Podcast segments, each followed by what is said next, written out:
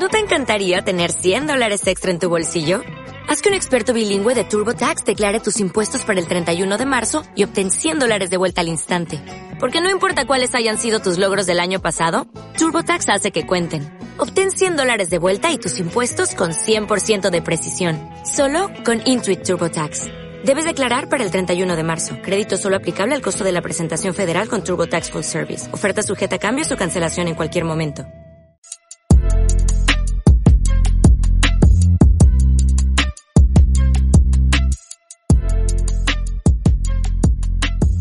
Hola, soy José Lira, esto es Epoge. En este episodio responderá la pregunta ¿por qué un ingeniero debería estudiar humanidades? Este es un debate muy actual y muy importante en las universidades y en las escuelas de ingeniería porque justamente hay enfoques que, por ejemplo, proponen la eliminación o desaparición de materias de humanidades o los propios ingenieros muchas veces no comprenden por qué tiene que estudiar humanidades. Este episodio es una aproximación a responderle desde las humanidades por qué se deberían estudiar en escuelas de ingeniería. Para empezar, pues eh, podemos decir que el ingeniero es por excelencia aquel experto en el uso de lo que en la antigua Grecia se denominaba tecné, es decir, aquel saber dirigido a la producción de artefactos, máquinas o sistemas que constituyen la resolución para eh, un determinado problema. Para ello el ingeniero ha de servirse de los conocimientos evidentemente de corte científico y matemático. Es a través del ingenium con el que el ingeniero eficienta y optimiza recursos creando máquinas o sistemas. El ingeniero es, en este sentido, un especialista en determinar cuál es el mejor medio técnico para lograr un determinado fin, aquel experto en la transformación práctica de la naturaleza hacia la creación de artefactos o máquinas. Es en este sentido en el que se hace obvio que en las escuelas de ingeniería la estructura curricular debe estar dirigida hacia la formación en la TECNE, es decir, todo lo que tiene que ver con ciencias y matemáticas, materias de cálculo, de, física, de química, etcétera. Ahora bien, habría que preguntarse si eh, las humanidades son desterradas o eliminadas de esta estructura curricular, si solo con la TECNE el ingeniero puede enfrentarse a resolver los problemas del mundo actual. En este sentido, podemos decir que pues ya constituía un sueño técnico desde la antigüedad el intento de resolver todo problema humano y social a través de la TECNE. Sería en este sentido el conocimiento matemático y científico el que habría que traer orden y eficiencia en el mundo social idea que se radicalizó con la revolución industrial y científica en la modernidad, así como en el ideal de progreso técnico. Tal división del conocimiento fue radicalizada por la separación en el siglo XIX entre lo que se conoce como las ciencias de la naturaleza o las Naturwissenschaften y las ciencias del espíritu o las Geisteswissenschaften. No obstante, debemos a los griegos la observación de que el ser humano no es una cosa, no es un número o un elemento natural dispuesto a ser transformado en artefacto o máquina a través de la tecné, como tampoco a ser estudiado meramente mediante las ciencias naturales o las matemáticas. El ser humano no puede ser optimizado como un sistema, como probablemente podría haberlo un programador o un ingeniero en sistemas. Si no es que queremos llegar a una distopía como la expuesta en un mundo feliz de Aldous Huxley. El ser humano es un ser complejo y subjetivo, dotado de conciencia, deseos, opiniones, argumentos, proyectos y sueños imposibles de sujetar o determinar mediante el cálculo o determinación matemática. La conducta del ser humano y aquello que considera lo correcto, lo válido, la forma en la que establece sus proyectos y valores, no puede ser determinado a través de una fórmula matemática, al modo en que los pitagóricos concebían a los números como la esencia de todas las cosas. Debemos a la obra de Aristóteles la observación sobre la insuficiencia por sí misma del ámbito de la tecné tratándose de asuntos humanos, para Aristóteles, el ser humano no implica solo tecné, sino también frónesis, es decir, sabiduría práctica, la cual nos conduce a determinar qué es lo bueno, lo correcto, es decir, a determinar aquellos valores y virtudes que determinan nuestra conducta y nuestros proyectos. En suma, el ser humano no puede desarrollarse solo en el ámbito de la técnica, sino que requiere también de un conocimiento ético, filosófico. En este punto cabría ya preguntarnos por qué el ingeniero habría de estudiar filosofía, ética, artes, entre otras. ¿Se debería incluir a las humanidades y a la filosofía en los planes de estudio en los que se forman ingenieros? Parece que hay una tradicional relación conflictiva en las escuelas de ingeniería entre las disciplinas técnicas y las filosófico-humanistas. No obstante, tal conflicto en esencia es solo aparente y como podemos constatarlo solo descansa en el prejuicio, la incomprensión o el desconocimiento tanto de un campo como del otro. Para avanzar en la aclaración de tal incomprensión, habría que pensar que los problemas sociales que el ingeniero resuelve son problemas que deben ser evaluados, ponderados y priorizados. Habría que preguntarse también cómo se realiza tal evaluación. Esta se lleva a cabo a través del diálogo y la argumentación, mediante la cual determinamos aquello que es lo correcto, necesario y justo. El ingeniero no solo se pregunta cuál es el mejor medio técnico para resolver un determinado problema o alcanzar un fin, sino también cuál es el mejor fin y a qué nos conduce el mismo. Es aquí donde un ingeniero con formación integral no solo es un experto en la técnica y saberes necesarios para la resolución concreta de tal problema, lo cual por supuesto es esencial, sino que también debe estar sensibilizado al orden del problema que resuelve, esto es, sensibilizado a su dimensión social y ética. El ingeniero es más que solo un técnico, alguien que solo construye, que programa o monitorea máquinas o sistemas, todo de un modo acrítico y sirviendo a fines que desconoce. Esto es, no solo es un obrero del mundo técnico, el ingeniero debe poseer una conciencia ético-social que puede constituirlo como un ser humano libre y creativo.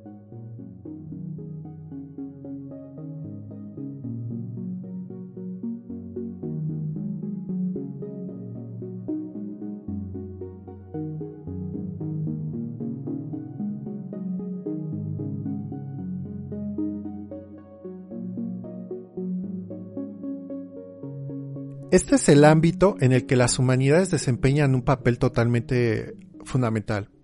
Son las humanidades las que crean un espacio de reflexión basado en la libertad y el pensamiento crítico, mediante el cual podemos sensibilizar a los ingenieros en formación acerca de todo lo concerniente al ser humano y de nuestras relaciones interpersonales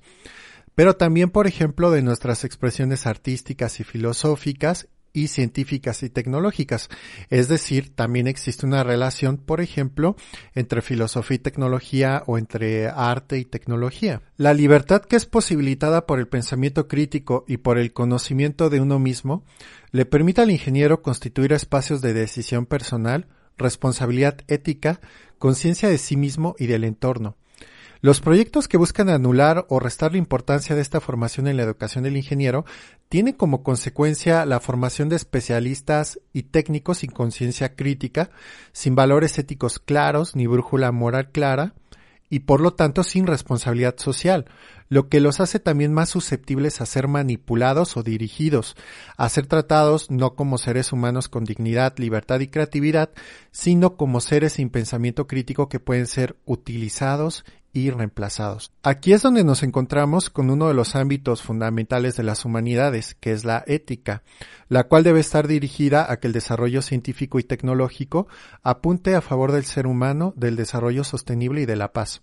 El ingeniero está llamado, a través del Ingenium y de la Tecne, a resolver los problemas sociales de nuestra época, pero con un sentido ético y humano, lo cual se sintetiza en la responsabilidad profesional, es decir, en el aspecto deontológico de la ingeniería, esto es, los códigos de ética. La ética es una disciplina filosófica que establece de forma racional y universal qué es lo correcto, lo justo o lo debido, siendo uno de sus postulados centrales el respeto a la dignidad humana. Por otro lado, la ética también nos lleva a una reflexión sobre aquellos valores y principios que deben guiar nuestra conducta en nuestro ámbito personal como por ejemplo la justicia, la excelencia, la verdad, el amor, la amistad, la templanza, entre otros. Ahora bien, esto contrasta demasiado con la sociedad de consumo en la que vivimos, la cual ha desplazado los valores y las virtudes éticas hacia actitudes pragmáticas y de carácter abiertamente ah, antiético, como por ejemplo la utilización de personas como medios para cumplir determinados fines, lo cual viola de un modo claro la dignidad humana. Es en este entorno donde predomina la apatía, el cinismo y el dinero como la medida común de todas las cosas, al que habrá de enfrentarse el ingeniero dentro de su campo práctico profesional. De tal modo, la enseñanza de la ética como parte de la formación humanística del ingeniero es central para su desarrollo personal y profesional con altura eh, ética y moral. La dimensión ética, por otro lado, es la que permea, por ejemplo, los Objetivos de Desarrollo Sostenible u ODS de, la, de Naciones Unidas, los cuales pues ya se están empezando a exigir en los grandes proyectos de ingeniería y de ciencia y cuyas dimensiones y aspectos deben ser tenidos en cuenta, como por ejemplo la paz, la justicia, la producción y consumo responsable, la igualdad de género, muy importante, la reducción de las desigualdades, la acción por el clima, entre otras.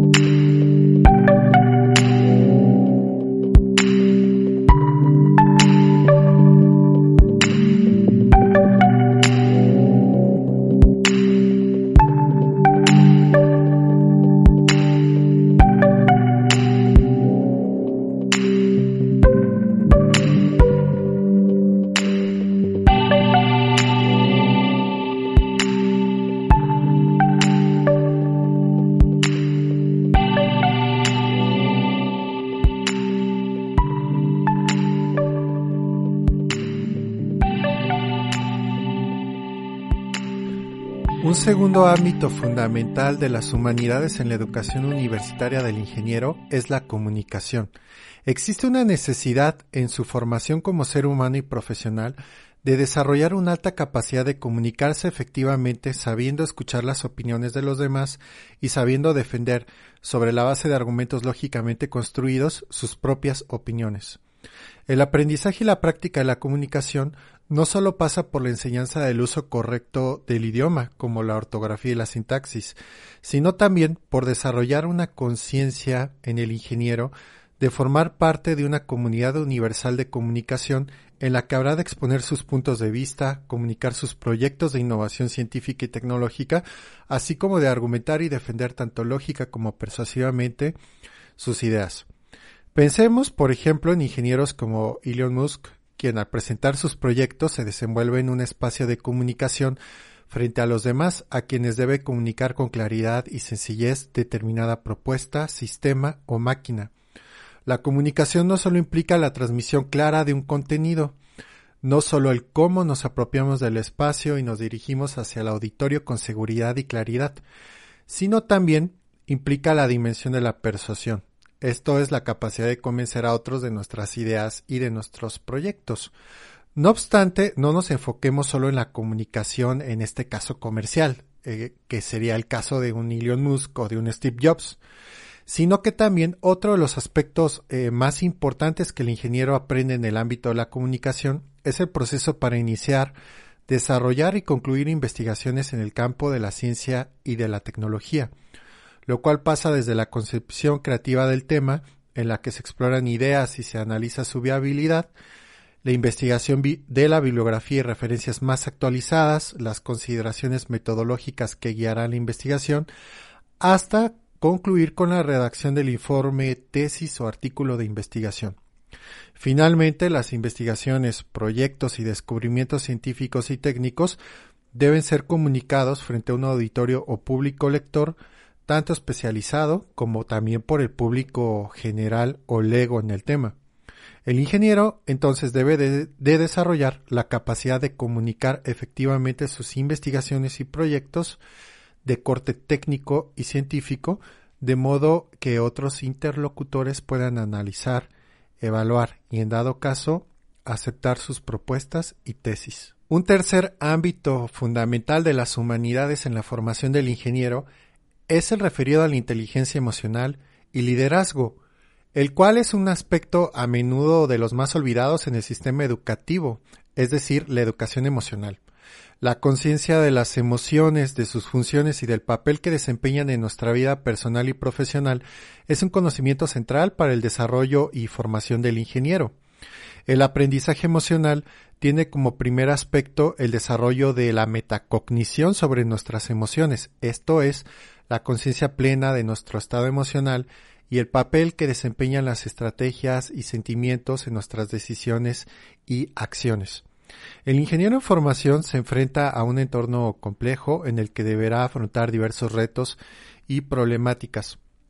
La conciencia plena de las emociones y del factor que desempeñan en nuestra vida nos conducen a enfrentarnos con mayor solidez frente a la complejidad de la vida universitaria y profesional, concretamente, por ejemplo, al desarrollo de actitudes y habilidades constructivas que nos permitan concluir con éxito una carrera